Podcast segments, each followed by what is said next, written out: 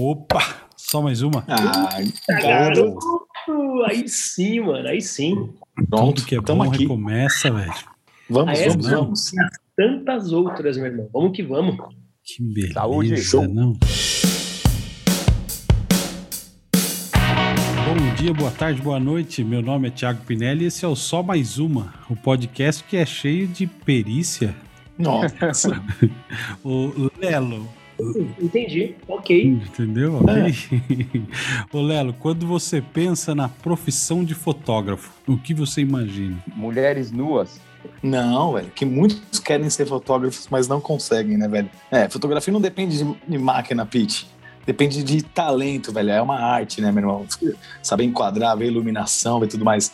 E assim, eu penso que é, um, é muito trabalho, velho. Trabalho duro mesmo. É, e é Entendi. isso, velho.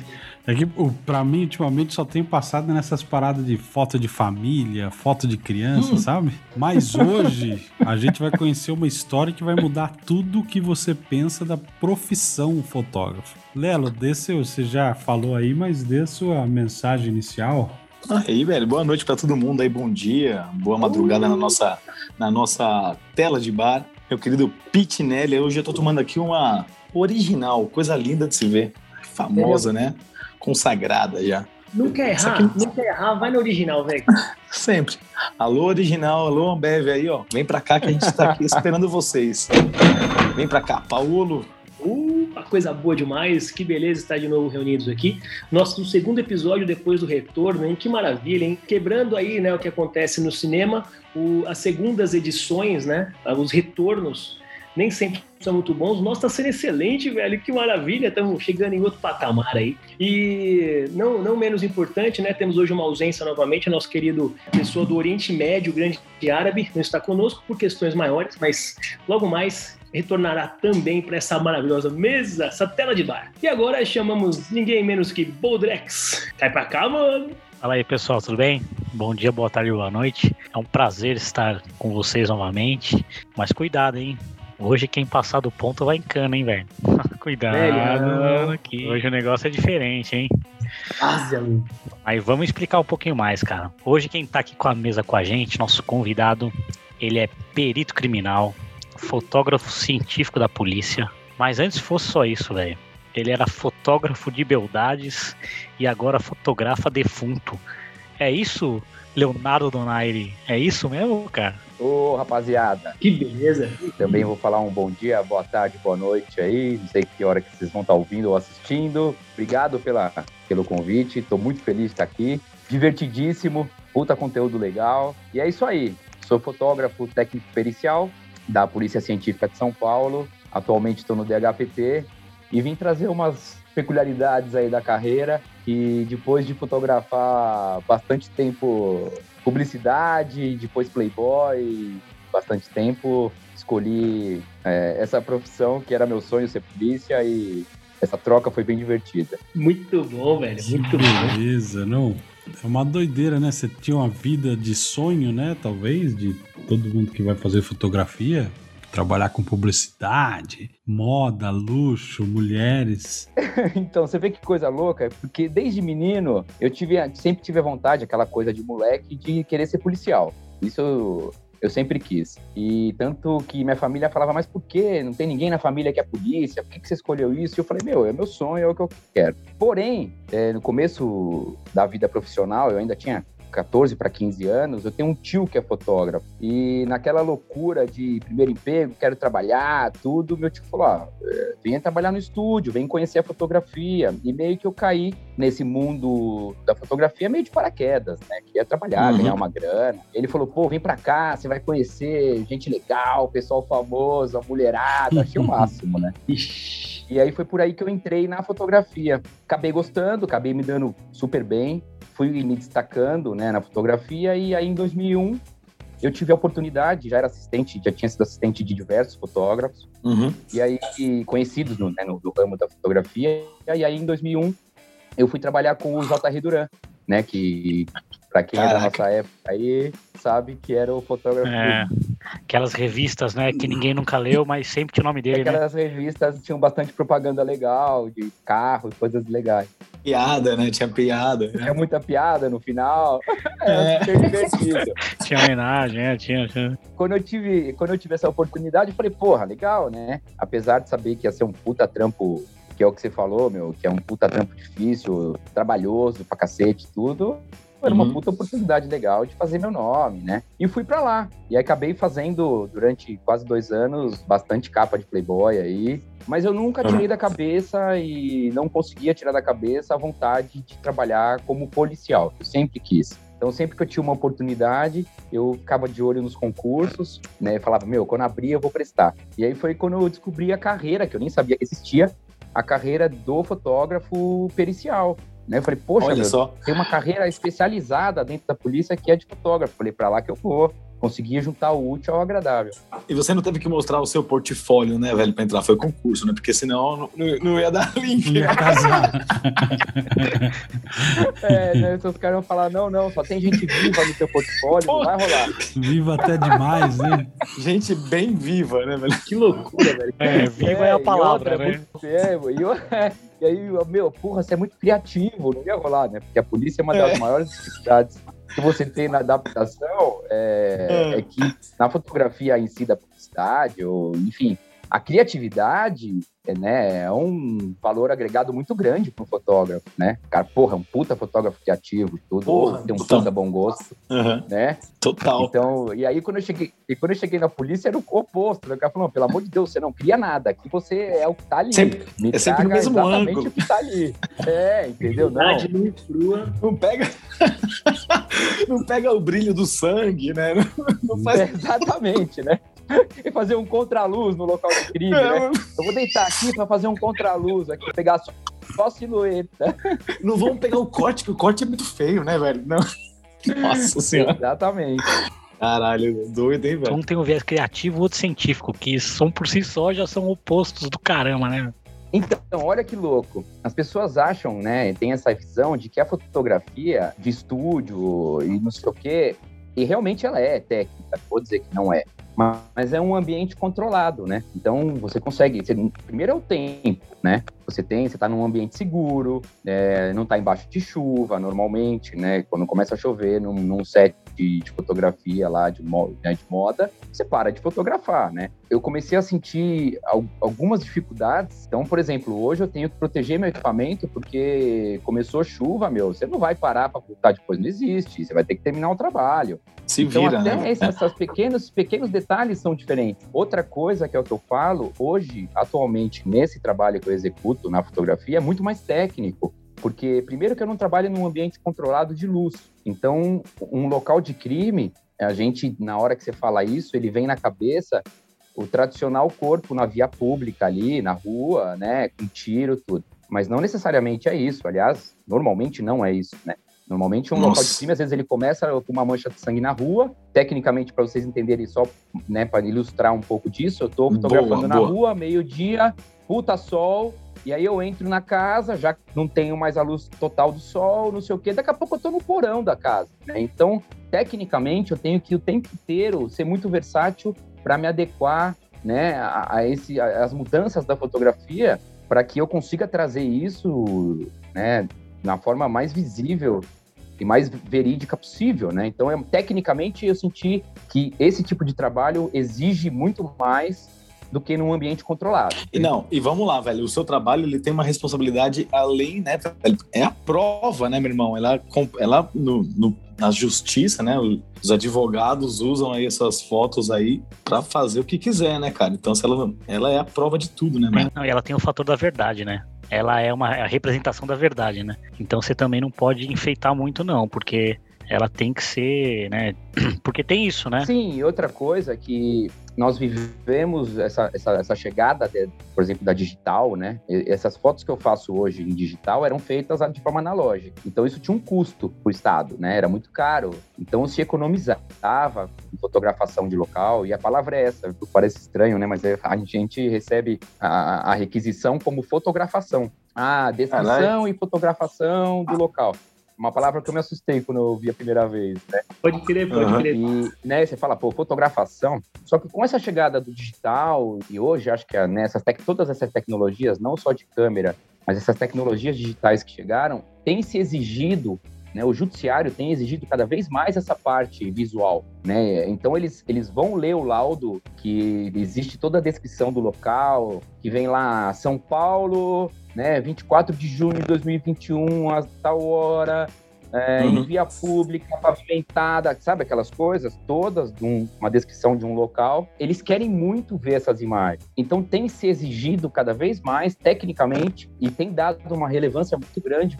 para esse tipo de coisa, que é o que, que o Boldrex falou aí, pô. Ah, é, Boldrex. Eu vou levar para o judiciário, junto com o laudo do perito e com o inquérito do delegado, né? É, é todo essa, essa, esse atendimento nosso de local é o que vai criar a parte científica de provas, né? Do corpo de provas para um inquérito. Então, tanto que tem uma, uma coisa que as pessoas normalmente não sabem, mas eu sou proibido de apagar foto, pra vocês terem uma ideia. Caralho. Errou, ficou errado. Faz outra, mas você não pode apagar. Porque amanhã o juiz me pede o conjunto completo das fotos, a minha câmera é numerada. Foto 1, 2, 3, 4, 5. Se sumir, dá BO pra você, né? Inclusive, ele pode, é, uma, num, numa situação, é, vir me inquirir por que, que a foto 4 não está lá, né? Então, por que, que você apagou? Entendeu? Com qual intuito você apagou? Então, a gente não apaga. Então, o conjunto fica ali completo com as fotos. Saquei, velho. Porque realmente existe uma cadeia de custódia, né?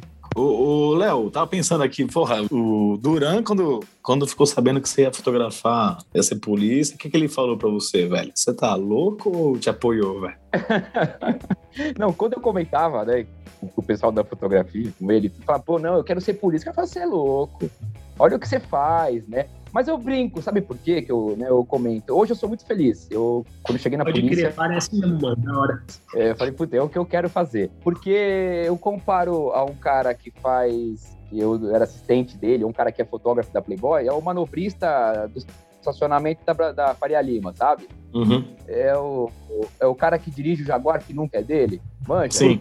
É isso aí, velho, entendeu? É, fala, porra, entendeu? O cara é, chega lá, é, Jaguar, né, Ferrari, Porsche, o cara fala, pô, então quer dizer que você abriu mão pra ter um Celta. O cara fala, porra, mas o Celta é meu, velho. Ah, boa, é legal, legal. Mas, legal. velho, velho, curiosidades fazer um gancho, assim, uma ponte, na verdade. Uma ponte um pra gente. Um gueixo, que aqui o gancho é gueixo, velho um gueixo para aquele nosso momento aí dos anos 80, começo dos 90, talvez um pouquinho meados de 90 para alguns aí, que a gente tinha que folheava aquela literatura de qualidade, mano, e ficava só pensando como é que era o set e tal. Eu vou te falar que para mim uma emblemática mesmo foi a da Paula Burlamac, mano, que foi feita no gelo lá, que ela foi não sei que lago gelado. Eu falava, caraca, meu irmão, como é que foi essas fotos? Caramba, conta aí, mano, só pra gente fazer um, um recorde, como é que era o set aí, como é que era esse, esse, esse momento, meu irmão? Olha, eu vou falar para vocês, é realmente é isso, tá? É o caos total mesmo, é a loucura mesmo. Se tá no gelo, é no gelo, vai sofrer o frio. Quando era meio-dia na praia de Natal, no Nordeste, é meio-dia, 45 graus, entendeu? O pau quebrando na praia. É isso aí, entendeu? É exatamente o que a gente via. A diferença, é claro, é que, por exemplo, num, numa, num ensaio desse, né, de Playboy, ou num ensaio de moda, a gente faz, né, sei lá, fazia na época, eu lembro, 200 filmes, né? Hum. Então, hum. e não eram, não eram filmes tradicionais, né? São Sim. filmes, por exemplo, como o Duran fotografava num formato que é 120 milímetros, né? Então ele tem 10 poses, né? Uhum. num formato um pouco maior do que aquele pequenininho que a gente conhecia de câmera tradicional, né? Ele é um formato com uma qualidade muito melhor, então ele tem menos poses, mas a gente fazia 200 filmes. Então, a 10 fotos são 2 mil imagens, né? É isso, é 10, de 2 mil imagens. Então, para a gente selecionar 20 páginas. Então, diante desse meio que você falou, por exemplo, da Paula Bulemarques aí no, né, no, no gelo, no gelo tudo, vai ter foto que ela tá com cara de frio e essa vai ser tirada, mas é isso aí entendeu? É isso aí mesmo. tem hora que para pro maquiador retocar a maquiagem, tem hora que para porque ventou demais, veio, né, veio areia na lente da câmera, em tudo. É esse caos mesmo.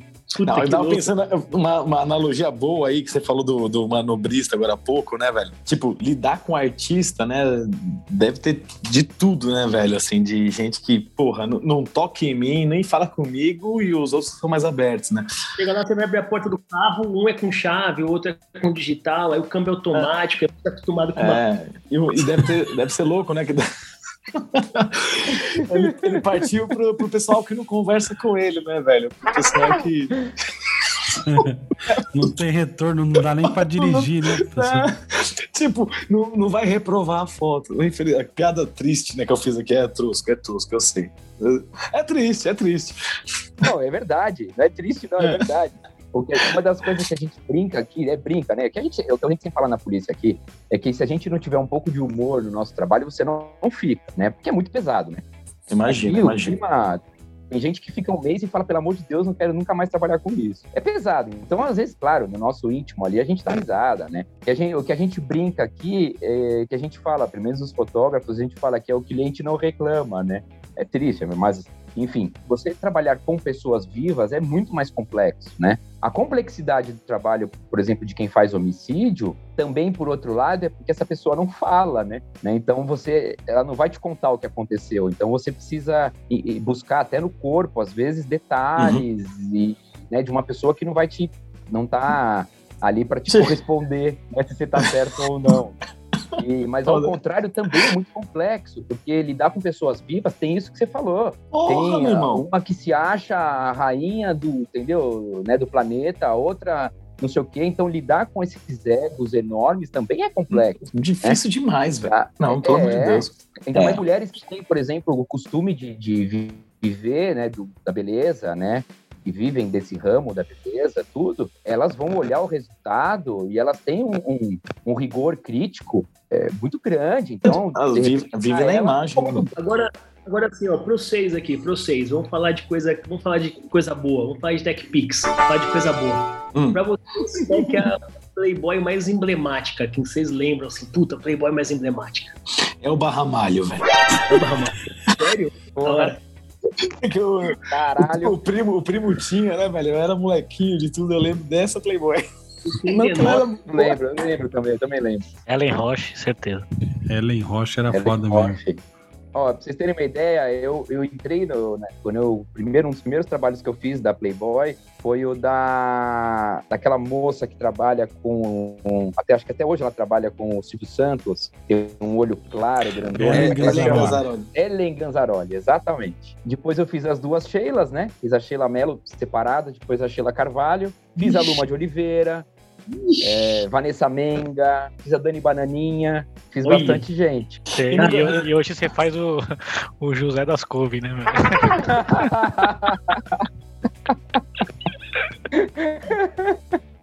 Muito bom, velho.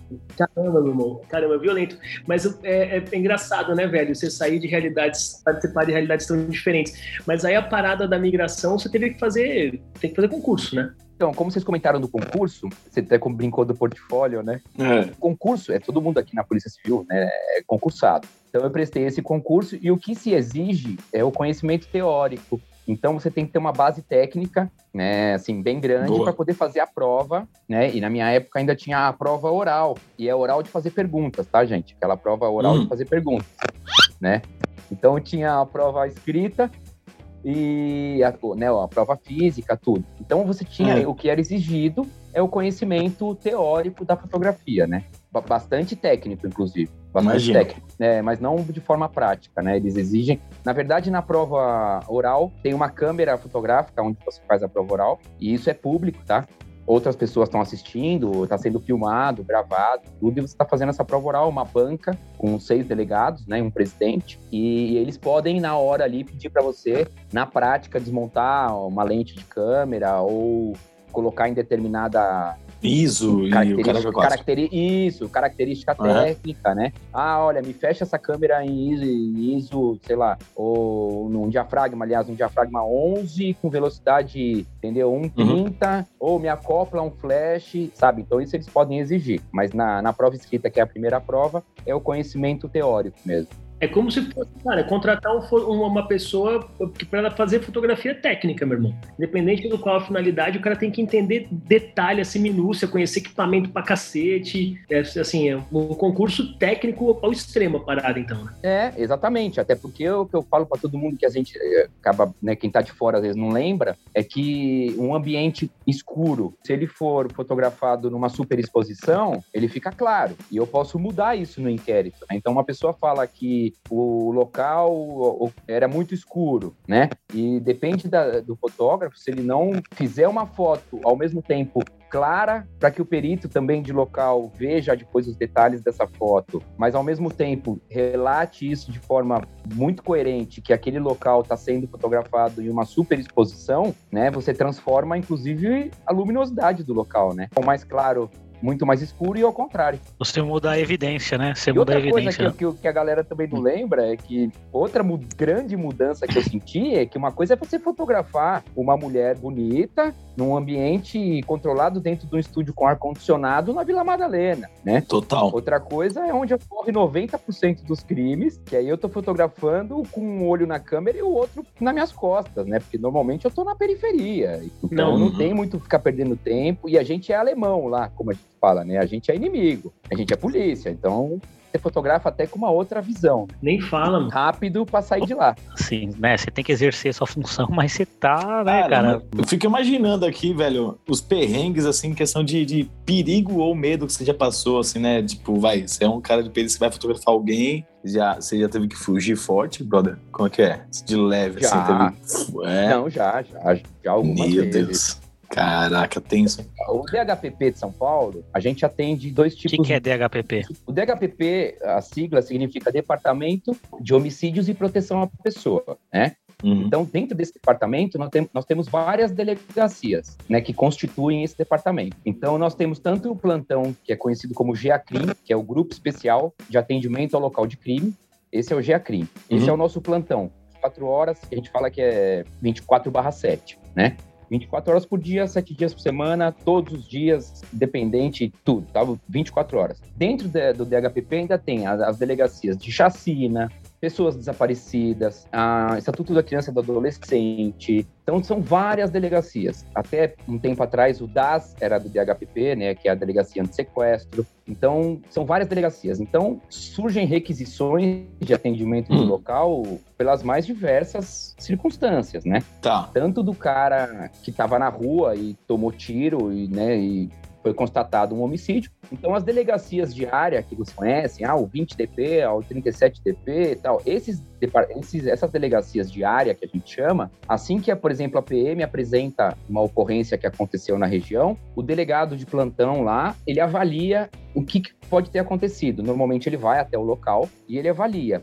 E em se constatando que é um, um homicídio, ele vai tomar as atitudes né, de polícia judiciária decorrente daquele fato. O uhum. DHPP em si, ele é solicitado por esse delegado de área em dois tipos de circunstância. Ou quando é um homicídio com autoria desconhecida e corpo no local. Então, para você chamar um departamento tão grande como o DHPP, tem que ter a necessidade, por exemplo, de você não saber, não ter a menor ideia de quem fez. Então, de não ter nenhum suspeito. Então, ele solicita um assessoramento, que a gente fala dessa especializada, que é o DHPP. Se for um homicídio que ele considera que já tem uma, uma né, um, um suspeito, ou que ele tem uma suspeita de ser um crime passional, tudo, ele nem aciona a gente. Ele mesmo já toca. Ou seja, ah, isso aqui. É, não, simplificando é como se fosse assim, tipo, você precisa, vamos supor, se, se o nível de incerteza é alto, você precisa especializar mais a análise. E aí, conforme você vai especializando a análise, vai vindo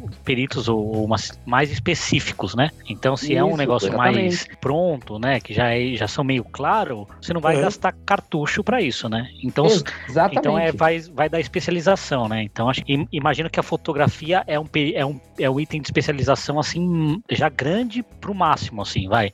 Já é tipo um refinamento, né? É, então, nesse local, por exemplo, de homicídio, sempre que tiver a necessidade, o delegado mesmo de área vai solicitar perícia, né?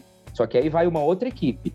Vai uma equipe, no caso, por exemplo, é o sangue, que a gente fala que é o núcleo é, de crimes contra a pessoa, que é de uma outra unidade, e eles vão atender. Mas você solicitar, por exemplo, o DHPP, pra vocês terem uma ideia, isso é, querendo ou não, é caro para o Estado. Não que isso tenha relevância, não é isso, mas se não tiver necessidade, o DHPP se desloca hoje e normalmente em três viaturas para ir atender um local, porque vai o delegado de plantão, vão investigadores dele, vai sair uma equipe junto que é da papiloscopia, que é quem vai colher digitais no local, tanto do corpo como de locais onde supostamente alguém pode ter tocado. E ao mesmo tempo vai sair essa equipe de fotógrafo e perito especializados em homicídios, tudo. Então é uma equipe grande. É, e ela é, e ela é finita, ela não é infinita, né? Então tem que ser alguns casos, né? Isso, e aí, aí se estipulou que o DHPP se incumbe de locais hum. né, de homicídios ou outras, outras situações que eu vou contar para vocês, mas de homicídio com corpo no local de autoria desconhecida. E aí falar, mas por que com corpo no local? Porque quando o corpo, esse corpo, por exemplo, já foi socorrido numa tentativa de socorro, alguma coisa, já se perde muito campo né, de análise de perícia e tudo. Então, o DHPP vai receber esse inquérito, mas a gente não precisa ir até o local de crime, porque já foi manipulado, já foi mexido. Então, o DHPP vai investigar esse inquérito, né, por se tratar de homicídio de autoria desconhecida, mas a gente não se desloca para o local. E a outra ocorrência que a gente atende é, é o crime de latrocínio, uhum. porque normalmente não existe o vínculo da vítima, não existe um suspeito, né? Então é alguém que numa é uma, é uma tentativa de assalto. Acabou é, embora. Isso, acabou, acabou em morte. E aí, uhum. quando também, quando a polícia acaba em ato de resistência, que atualmente é chamado de HDOIP, né? Que é o homicídio decorrente de oposição à intervenção policial. Esse é o termo. Que é o Saquei. ato de resistência, conhecido indicadamente, que é quando a, o ladrão troca tiro com a polícia e morre. Aí o DHPP também atende. Então somos nós que atendemos todos os batalhões aqui da capital quando eles têm troca de tiro com, com, bandidos e ele vem a óbito. Aí a gente vai atender. Tomara que você responda que sim, tá? Pra minha pergunta que eu vou fazer agora aqui pra você nessa entrevista que tá vendo isso aqui, velho. A sua atuação. Sim. Boa, adorei. Sua atuação tem diminuído, velho? É, a minha atuação? É, velho. A sua necessidade não, de não, não, não, ter aumentado? Então, tá igual. Então, Do, eu, desde eu, o ano que assim, você entrou. Aliás, a gente nem sabe que ano que. Só se você quiser. Desde quando que você tá na perícia? Desculpa. Então, eu sou da polícia desde 2008. De 2008 pra cá, num gráfico, a sua atuação diminuiu Puta ou aumentou, que... velho? Porque se diminuiu, é um, é um bom sinal, né?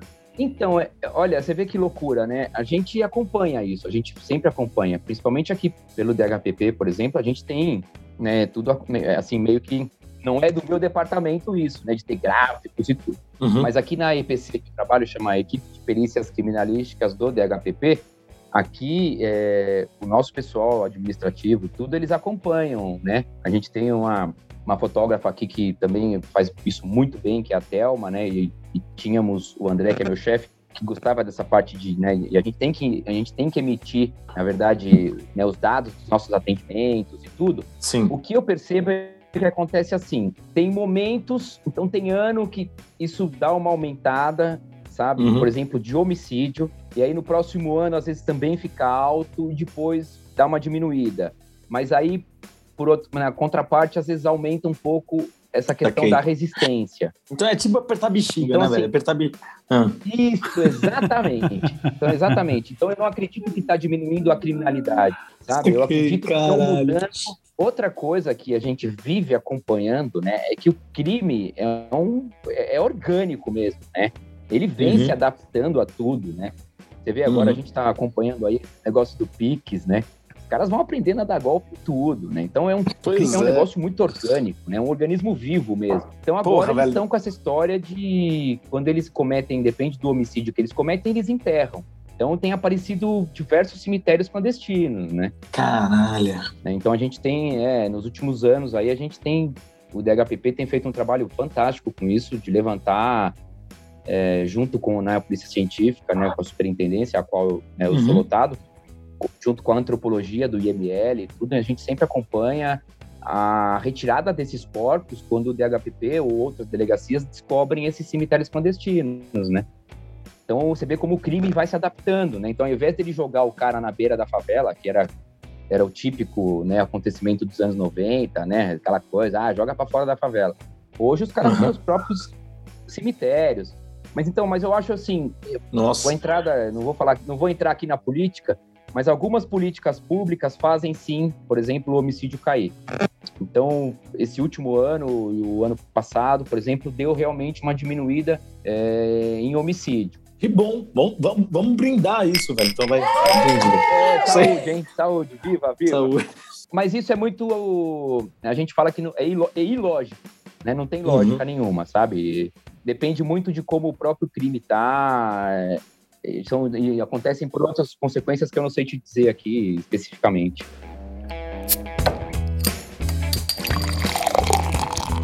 Mas deixa eu perguntar um negócio aqui muito louco. Você tá falando de muita coisa, cara, que é, é muito interno e a gente não tem visibilidade, conhecimento informações, cara, interessante pra cacete e distante da, do, do, que o público em geral vê, né?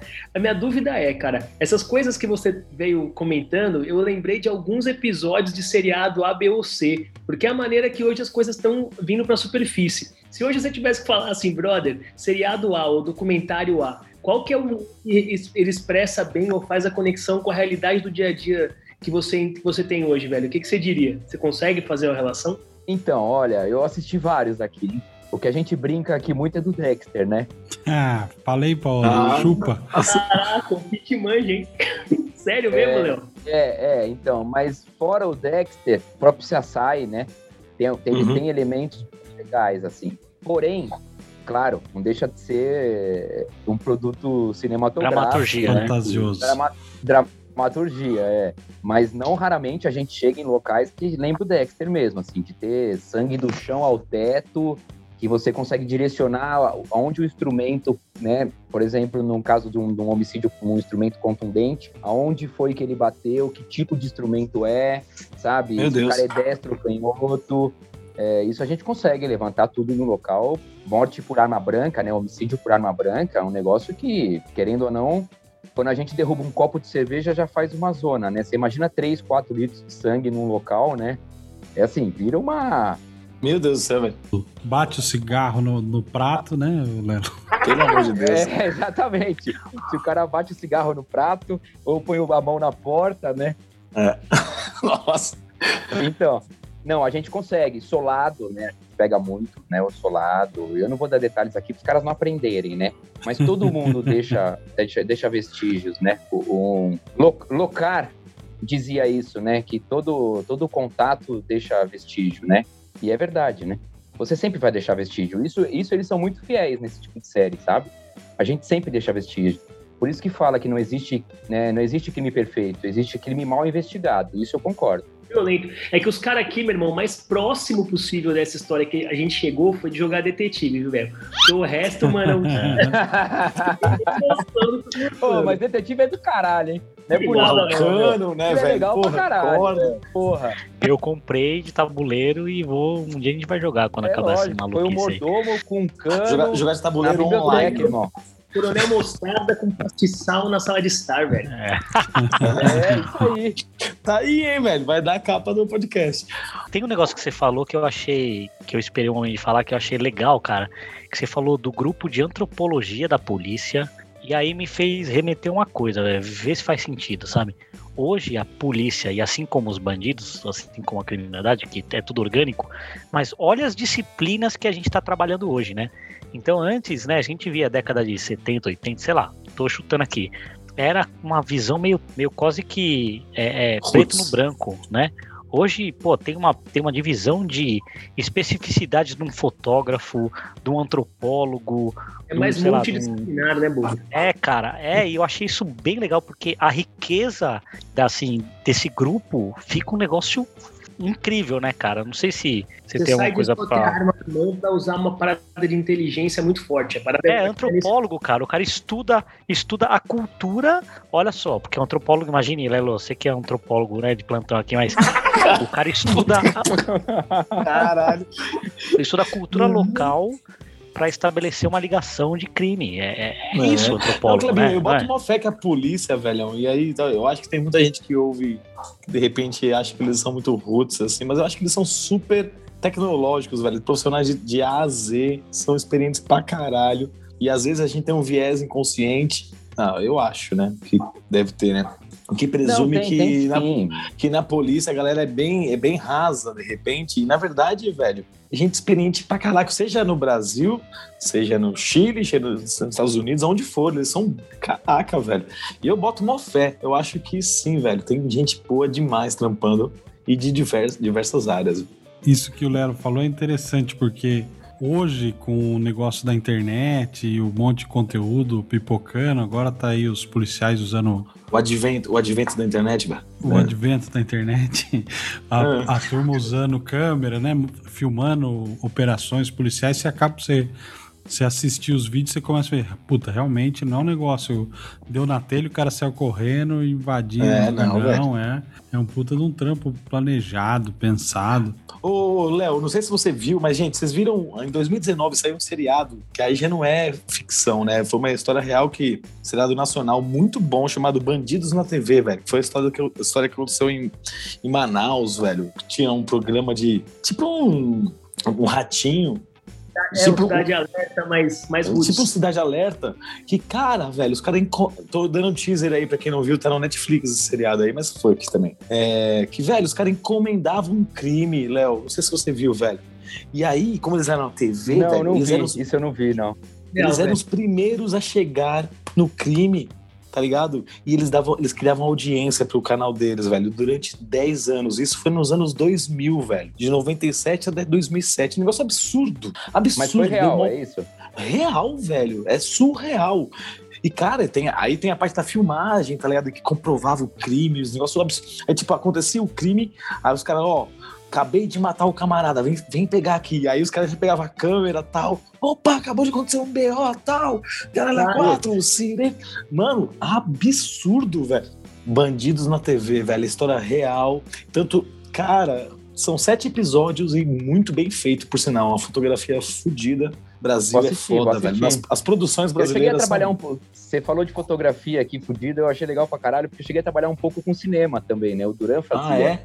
Então a gente, sim, a gente sim, começou, lógico. o Duran chegou a fotografar, que a gente fala, né, no, no, cinema, né? E é o fotógrafo de cinema, ele faz a iluminação, né? Sim, ele a direção de fotografia, filme, né? lógico, o mood, né? Dá o um mood, é lógico. Uhum. Exatamente. Então, o Duran, algumas vezes, para algumas campanhas publicitárias, que eu também trabalhei muito tempo, né, na área da, da fotografia publicitária, que é uma fotografia bem técnica também, né? Então, ele também fotografou muito cinema. Então, porra, do caralho, puta, puta ramo muito louco a fotografia. E agregando ao que vocês falaram da, das, das, especificações aí da galera, meu, o pessoal da polícia, principalmente a de São Paulo aqui, a gente é referência para muito lugar no mundo, para vocês terem uma ideia. Há pouco tempo, Olha, tiveram alguns, alguns franceses que vieram aqui acompanhar o trabalho né, nosso aqui da perícia, até porque, e isso eu digo infelizmente, a nossa causuística é muito grande, né? São Paulo tem um, um número de homicídio ainda elevado, né? Se você for comparar com capitais de primeiro mundo aí, né? Então, e a gente, apesar das pessoas acharem que a gente tem uma solução pequena de casos, a gente consegue levantar, às vezes, muita coisa com pouco. E isso é cérebro, né? É, Total. Fora a expertise que a gente foi desenvolvendo, né? Nesse tipo de atendimento de local, né? Aqui, por exemplo, na minha equipe, tem biólogo, tem, meu, tem é, pessoal de química, tem cara físico, é, então tem os mais diversos ramos. O que, está agora, o que há de mais de vanguarda para nós aqui é o que chegou um scanner 3D. Pra vocês terem uma ideia, ele custa em torno de quase 100 mil dólares cada aparelho, tá? Quase 400, quase 500, 450 mil reais, enfim. Com um puta tablet também, não sei o quê. E ele, ele escaneia todo o local que foi, foi feito na Paraisópolis, naquela morte daqueles nove que foram pisoteados, lembra? Uhum. Num baile funk, né? Que a PM entra. Ah, tá, né, tô ligado. Isso. Sim, quem... E eles uhum. acabaram morrendo pisoteados. Então a gente levou esse scanner lá e foi escaneado toda a região da Paraisópolis ali. Meu, e é uma. Pra vocês terem uma ideia, ele tem uma riqueza de detalhes que ele dá os locais de cada coisa por milímetros, né? Então, é um baita de um scanner 3D que a gente consegue levar ele pro local e ele te dá tudo que tem lá e o é impressionante, assim, sabe? Nossa, Aí parece ficção, um né, velho? CSI, né? Total, parece coisa de ficção. Então a gente vem, é, a parte, por exemplo, também de entorpecente, a gente vem o tempo inteiro desenvolvendo, e isso até às vezes em conjunto com a Anvisa, porque a gente vem descobrindo, é, isso não é minha área, mas eu fico, né, por ter amigos sabendo. lá, sabendo do pessoal da entorpecentes, que eles vão levantando novas substâncias que o crime está usando para desenvolvimento de novas drogas. Então, a gente usa muito o cérebro, apesar de todos os, os policiais aqui viverem em treinamento de tiro. Eu estava a semana retrasada fazendo o curso de submetralhador e carabina, uhum. que é uma que eu estava conversando dessa mudança, né? Eu, eu vou estar tá fotografando dentro da periferia, num local. Então, assim, além de tudo isso, você tem a parte policial, né? Que você tem que estar tá pronto ali para agir, né? Se algo acontecer. E acontece. E uma das coisas que você perguntou, né, se eu tive que sair correndo. Isso, isso. Acabou ficando no limbo. Isso. Não vou dizer que é cotidiano, mas não, não é raro também. A, como a, a, gente atende a morte né, decorrente de oposição à intervenção policial, para a população, para a periferia, né, na comunidade, nós somos policiais. Para eles, a gente joga todo mundo no mesmo time.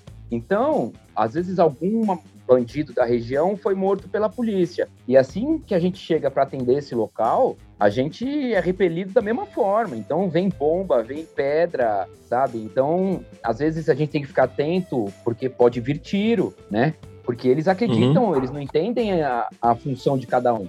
Para eles é para polícia ali. É tudo polícia, né? E eu acredito, inclusive, até que o crime peça para que eles né, repudiem a nossa ação lá. Então, não raramente a gente tem que correr ou tem que ter uma, tem que tomar uma atitude, deixar a perícia de lado e tomar uma atitude policial para depois uhum. poder retomar a perícia. Isso acontece. Acontece. Muita gente que às vezes vai prestar concurso fala: ah, não, eu vou ser um cientista. Não vai ser, não. Você é policial, velho. Pode até acontecer em Moema, aqui em São Paulo, Morumbi, pode acontecer, claro. Mas 90% desses crimes vão acontecer em todas as periferias, né, em toda a periferia e em todas as comunidades de São Paulo. Então, normalmente é lá Entendi. que você vai estar. Teu escritório vai ser lá, né? Uhum. E, mas, ô Leozão, eu tava aqui pensando, velho, num negócio que, assim, você mencionou, cara, tanto preparo quanto também a tecnologia, o investimento que rola que não é pequeno, né, velho? Você falou que a gente é referência mundial numa uma porrada de coisa, né? Me lembrou até do, do, da referência, desculpa, Paulo, da segurança dos bancos, né, velho? Olha que são dados bem tristes, né, velho? Que a gente falou do Pix, né, velho? Foda. Não, de fato, a gente infelizmente é referência porque aqui é, tem muito crime mesmo. É um país subdesenvolvido, a questão social fodida, é power, é um, é um, contexto que a gente tem, enfim, acaba gerando. É, mas, é, mas só, só correr, desculpa aí, Paulo, mas assim, é, não é porque a gente tem muito crime que a gente se desenvolve, né? Não, mas eu não falei Também que é uma coisa um mérito é um próprio do, né, né, Não, não, tô só, não, tô só colaborando com a discussão, né? Tipo, porque nem sempre, Perfeito. assim, nem sempre você pega lugar que, é, às vezes você tem outras regiões do país, infelizmente, que tem também uma, um percentual muito maior que São Paulo de crime e não consegue se desenvolver. Então tem o mérito também desse, né, tipo de, é, lógico, a, a, a amostragem é maior, né? Tem um trabalho desenvolvido aí e também muito mérito próprio. E eu não disse que você não falou isso, tá? Só tô colaborando, tá? De buenas. É, onde, onde, eu queria chegar é, na, na, parada era, era, que, assim, a gente tem uma realidade é, desenvolvida, né? A polícia desenvolvida, o antifraude nos bancos tal, por conta do nosso contexto tá dado. A questão que eu, que eu ia chegar era no ambiente de trampo, né, de negócios e tudo, tem um processo fodido acontecendo de transformação digital que está deixando todo mundo de cabelo em pé, com necessidade de inovar, de buscar novidades, de os profissionais têm que, se, têm que buscar se transformar, se adaptar às coisas, as empresas têm que estar sempre correndo atrás. E tem um, um receio muito grande que, que, os profissionais que não se adaptam e não mudam e não buscam novas skills, eles vão perder o lugar, né? Ou seja, porque vão ser substituídos por quando é um trabalho muito repetitivo ou, enfim, e você tem que aprender a lidar com novas realidades. Você percebe isso também, cara, no seu trampo? Você tem essa visão de que, cara, a tecnologia está chegando e a gente tem que de fato ir se adaptando porque ela pode entregar valor, mas se eu também não for atrás disso, eu vou ficar para trás. Eu, eu vou, vou deixar de estar tá fazendo o que eu gosto e, enfim, você percebe isso também?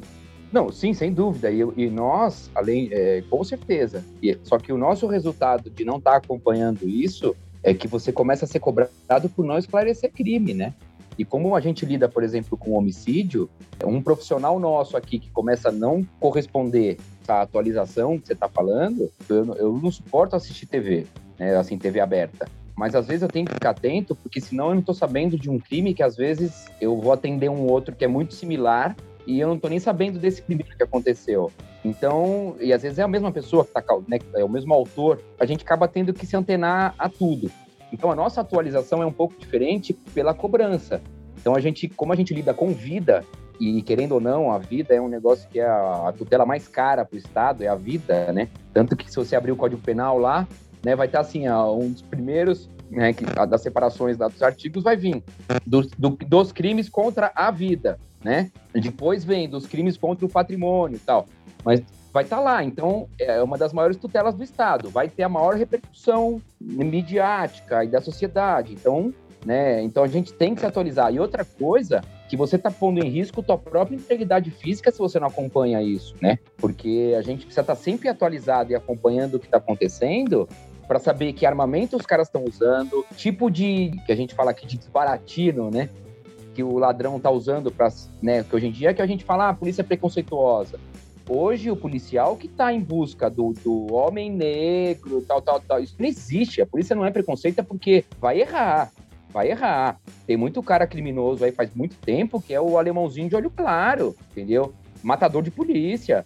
Tanta coisa a polícia é preconceituosa. Não. É, a gente, se a gente abordar, se a gente achar alguma coisa estranha, se a gente for. É porque alguma coisa chamou a atenção. E uma das últimas coisas que você olha é porque cor da. Isso não existe, entendeu? Você está tá correndo o risco de morrer. Então, essa atualização, a gente meio que é obrigado a fazer, tanto pela questão profissional, é claro, para se sobressair, né? É legal o reconhecimento pessoal e tudo isso, mas também até pela tua, tua condição física, né? Pela tua integridade, de estar tá acompanhando, né? É, o, o, que está acontecendo, né? Não sei se eu te respondi se é isso, né? A chamada transformação digital, assim, na polícia, que é uma coisa é, que acontece o tempo todo, ela é extremamente presente e tal, ela é algo quase que cobrada por resu pelo resultado que ela oferece, né? Quase que ela, tipo assim, ó, é, é, não é assim, ah, eu vou me transformar para gerar um próximo resultado. Não, cadê o resultado? É, tipo assim, já é uma cobrança, assim, né? Ela é cobrada pela excelência o tempo todo, né? Vocês sempre né, falam e, e se, se, interessam por essa parte financeira, é, é, realmente tem a parte de custo, que tudo que é analógico normalmente é mais caro, né?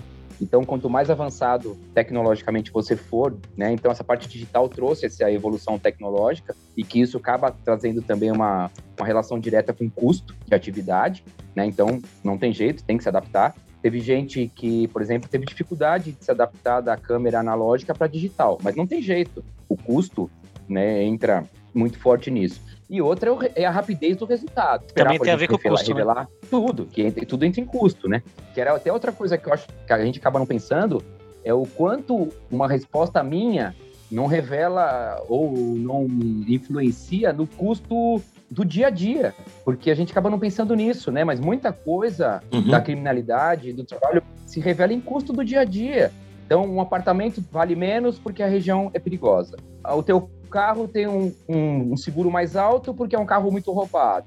Então, isso tem uma relação direta com o dinheiro, né? Então, a relação da, do trabalho policial e do risco pela criminalidade tem uma relação direta com o dinheiro, né? Direta. Uhum. Você mora num local que tem muito homicídio, né? Pô, sua casa não vale nada, né? Não, e é a sua vida, né, cara? Onde, onde, como é que fica a sua vida? Então é, é fundamental mesmo, é um investimento necessário e, pô, tomara que seja cada vez maior, né, cara? Para ajudar a gente a até cuidar melhor e resolver, mas mais que isso, prevenir, né, velho? Que esse é a principal função, que era evitar que essas paradas acontecessem. Isso que era o mais importante. E não só investimento na segurança, mas educação e por aí vai. É, eu acho que no Brasil ainda não é, isso não é um uma crítica. Eu acho que é, é de uma cultura nossa, eu acho que ainda a gente acaba investindo pouco nesse tipo de coisa, né?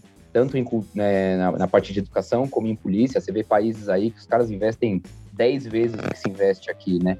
E o dia que eles entenderem que esse tipo de investimento vai se refletir num ganho até de mercado, de tudo, em outros setores, vai mudar essa cultura e a gente vai dar uma resposta muito melhor se o investimento for maior, né? Claro. Boa, velho. Gente. Falando em dinheiro. Hum, o que que tem dinheiro, velho? O homem tá vindo aí. Que homem? O garçom. Não, irmão. Tá querendo encerrar aqui, ó. Velho, você sabia que ele garçom. não veio. Você sabia que ele não veio da última vez, né? Agora ele é digital, velho. Não tem mais. Não tem mais a pessoa. Então só mais uma? Só mais uma? Só mais uma, só mais uma, né, velho? Lógico, né, meu irmão?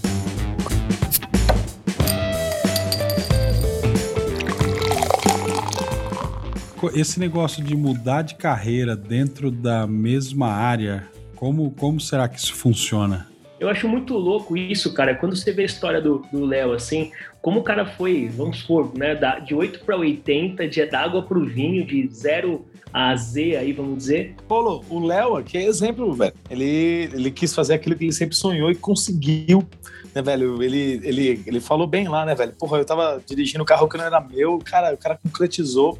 Eu acho que o grande ensinamento do que a gente tá ouvindo aqui, de fato, velho, para você sorrir mais, trabalhar com aquilo que você tem tesão mesmo, né, cara? Mesmo que. E a gente já disse lá atrás, em outros episódios, eu mesmo já disse que, caraca, tem que trabalhar mesmo que seja te... você não goste, mas quando você consegue trabalhar com aquilo que você curte, velho, aí você vira invencível, velho. Seu dia vai ser. Você vai viver todos os dias sábado porque sábado é o melhor dia do mundo, né, velho? É, e eu vejo um negócio também animal que acontece é quando a pessoa, se ela tem uma habilidade que é valorizada naquele segmento, como é o caso do Léo aí, que era fotógrafo, ele é valorizado no segmento de luxo. E aí vai ver que esse skill de ser fotógrafo, se ele for num outro segmento, ele gera um valor ferrado que muitas vezes esse outro não conhecia. Então, às vezes, vou te falar, vamos por um médico que começa a trabalhar na engenharia. Ele gera um valor que era um valor que não era normal naquele, naquele meio, é um valor diferente, entendeu? Então, às vezes, você tem essa mudança de ir de uma área para outra às vezes você gera um valor que aquela área não esperava, porque tá todo mundo naquela Entendi. área viciada com aquilo, entendeu? E aí você trouxe um, você trouxe um entendimento novo daquilo, sabe? Uma outra visão. Então talvez né? uma outra visão. E aí isso gera aquele valor, ele estimula um, um pilar que era adormecido. Né? Simplesmente porque não tinha skill, sabe? Eu acho que é animal, e assim, eu acho que é uma provocação foda, quando eu tava pensando nessa parada, porque as pessoas têm que, às vezes, abrir a cabeça no mundo delas, que elas podem entregar coisas muito diferentes do que elas estão entregando no dia que elas estão, onde elas estão atuando. Analogamente, eu diria, eu no meu outro, meu, meu outro momento de vida no banco, eu trabalhei em tantas coisas diferentes dentro da mesma instituição da carreira bancária, né? Só para dar como um exemplo, que, cara, eu pude aprender coisa pra cacete dentro da minha profissão. O cara, não tem nem o que falar, né? O Leozão, da onde ele veio, para onde ele tá hoje, e ele conseguiu se encontrar e se realizar, né, velho?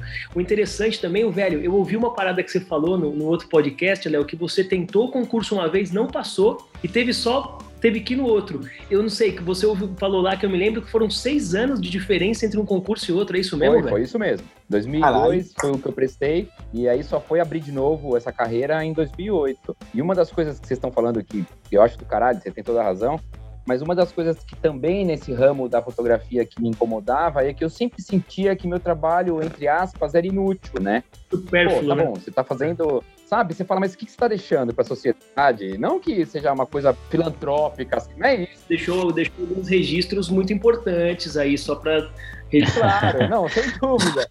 Dani Maraninha que o diga. Mas você fica né? pensando de forma profissional, né? Você fala, pô, legal, eu acho legal eu vivi essa fase, né? Mas você fala, pô, profissionalmente, sabe? Que relevância eu tenho? Amanhã, se o meu trabalho acabar, vai fazer falta? Talvez hoje sim. Mas antes, talvez fale, não, a prova Tem disso. Entrega é um valor realmente... para a sociedade, né, velho? Muito legal. É, é. Exatamente. Então, por exemplo, um, né, um banco, uma área de TI ou uma publicidade é importante para que você conheça produto, outro para que te ofereça produto e tal. Depende do que você faz dentro daquela profissão, você fala, pô, eu, meu trabalho se acabar hoje não vai fazer diferença para ninguém. Eu é sentia um pouco disso sabe? Imagina, eu tô ligado, velho, que você tá falando. Animal, aí. animal. Cara, olha, na linha do que você falou até, Léo, olha que doideira. Eu tive essa oportunidade do banco, que eu vivi de A a Z lá e tudo mais, eu fiz muita coisa diferente. Mas chegou um momento que eu não tava em paz comigo mesmo e com o propósito da empresa que eu estava trabalhando. Porque não batia o santo, né? Com a orientação estratégica, a entrega que tinha para a sociedade, eu não concordava exatamente com aquilo. Mas o banco me, me propiciou participar de alguns projetos e, e conhecer a transformação digital, essa conversa, essa discussão de transformação, e eu me encontrei aí, velho, me ajudar empresas e pessoas a se transformarem digitalmente, velho. Olha que negócio doido. Sair do banco é para poder trampar com isso. Tanto, tanto é que o, o, a profissão do Paulo é transformador digital, velho. muito bom. Aí sim. É muito legal Aí isso, sim. velho. Me encontrei e eu, eu fui muito nessa linha também. Eu falei, cara, qual é o meu papel na sociedade, com as pessoas. Eu não quero, enfim, trabalhar num viés capitalista, é, o cerne do banco, né? Não que todos sejam, eu estou sendo bem generalista aqui, tá? Mas no contexto que eu estava ali não fazia sentido. E não, é, depois... você buscar um propósito, né? É, hoje, hoje eu trabalho com um negócio que eu acho animal. Eu trabalho com gente que quer fazer, quer mudar a maneira de entregar resultado, de ser feliz, de fazer coisas com propósito isso me deixa mais satisfeito do que eu era antes também. É que nem fazer um churrasco bom também, né, Paulo? Sagrado os outros, né? Horrível.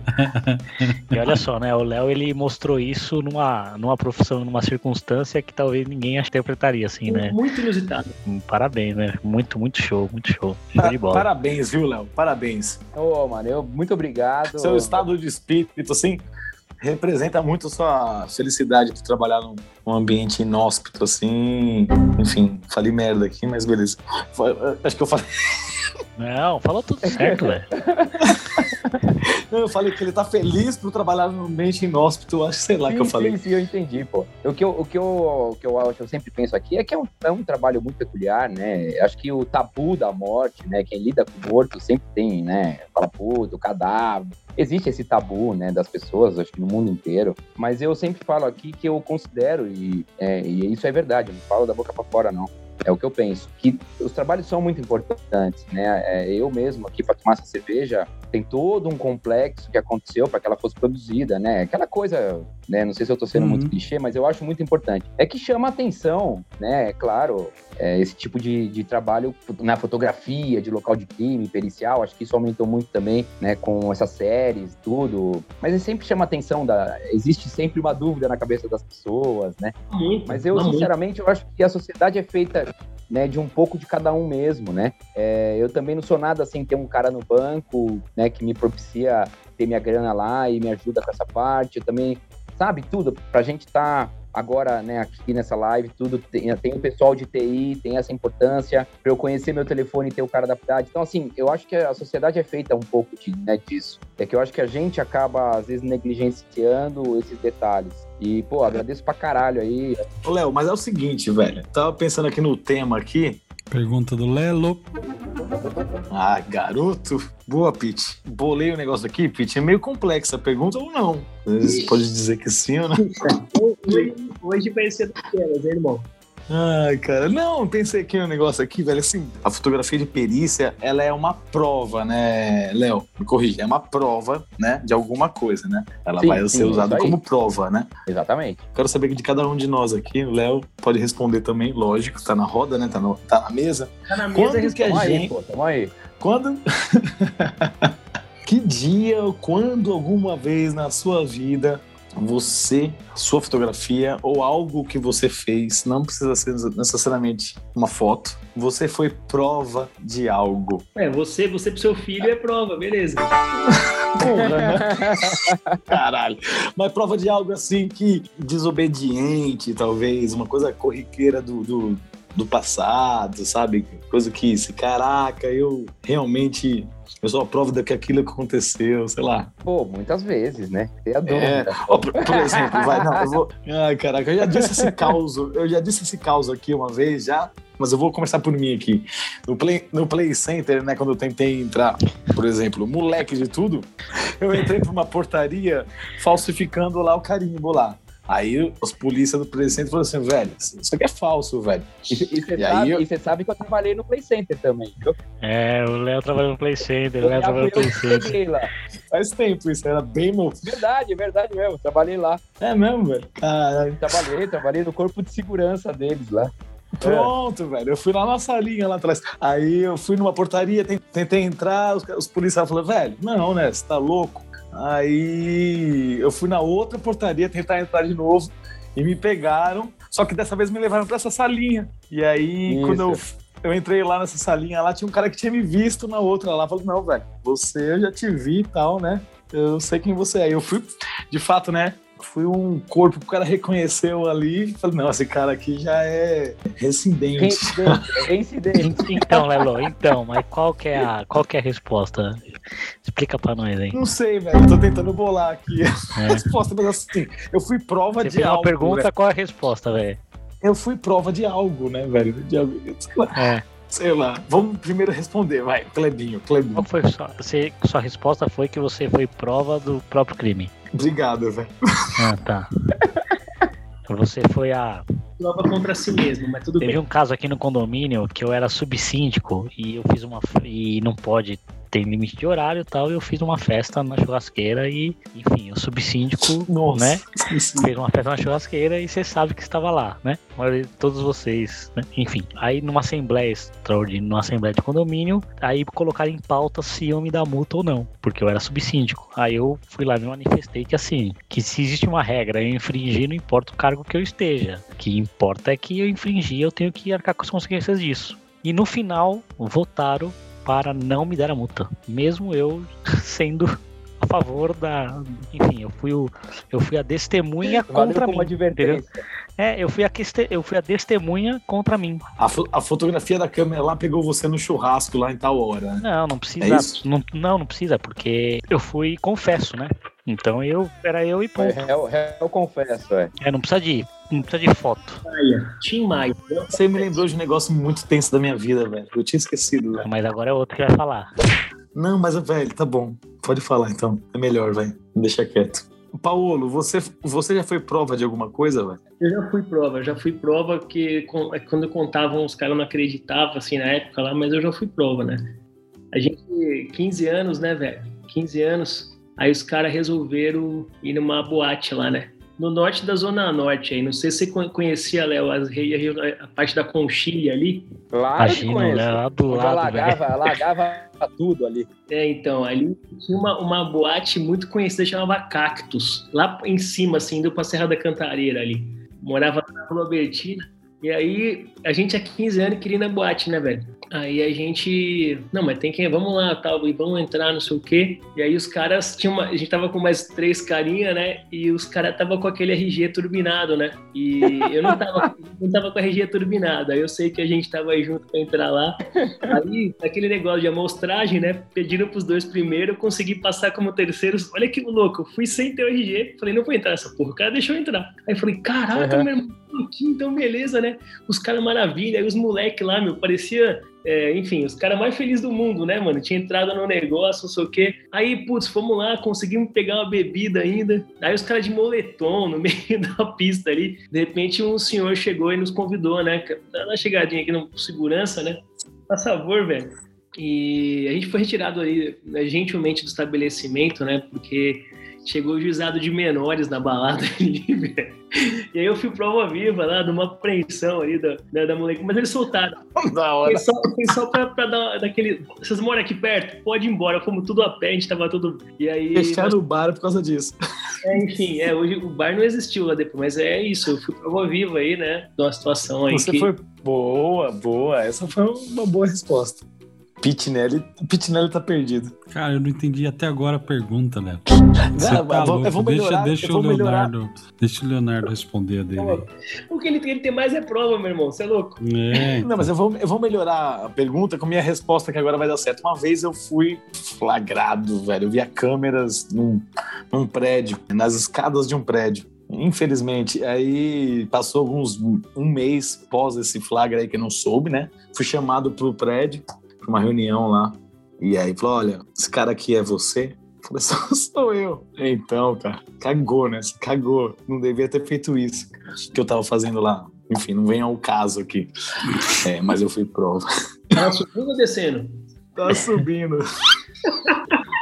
Eu tô dando risada aqui, mas eu vou falar pra vocês. Parece que não, mas é, o pessoal tem essa, né, essa visão de fora, mas a, a polícia aqui, graças a Deus, eu nunca fui prova, não. A, a polícia de São Paulo, meu, tem uma corregedoria que é brava, sabe? Então, Tá. Parece que não. É, então, assim, esses crimes, coisas que acabam aparecendo na televisão, é, todos os caras que cometeram algum erro, os caras são punidos severamente, entendeu? Não tem, é expulso, tudo.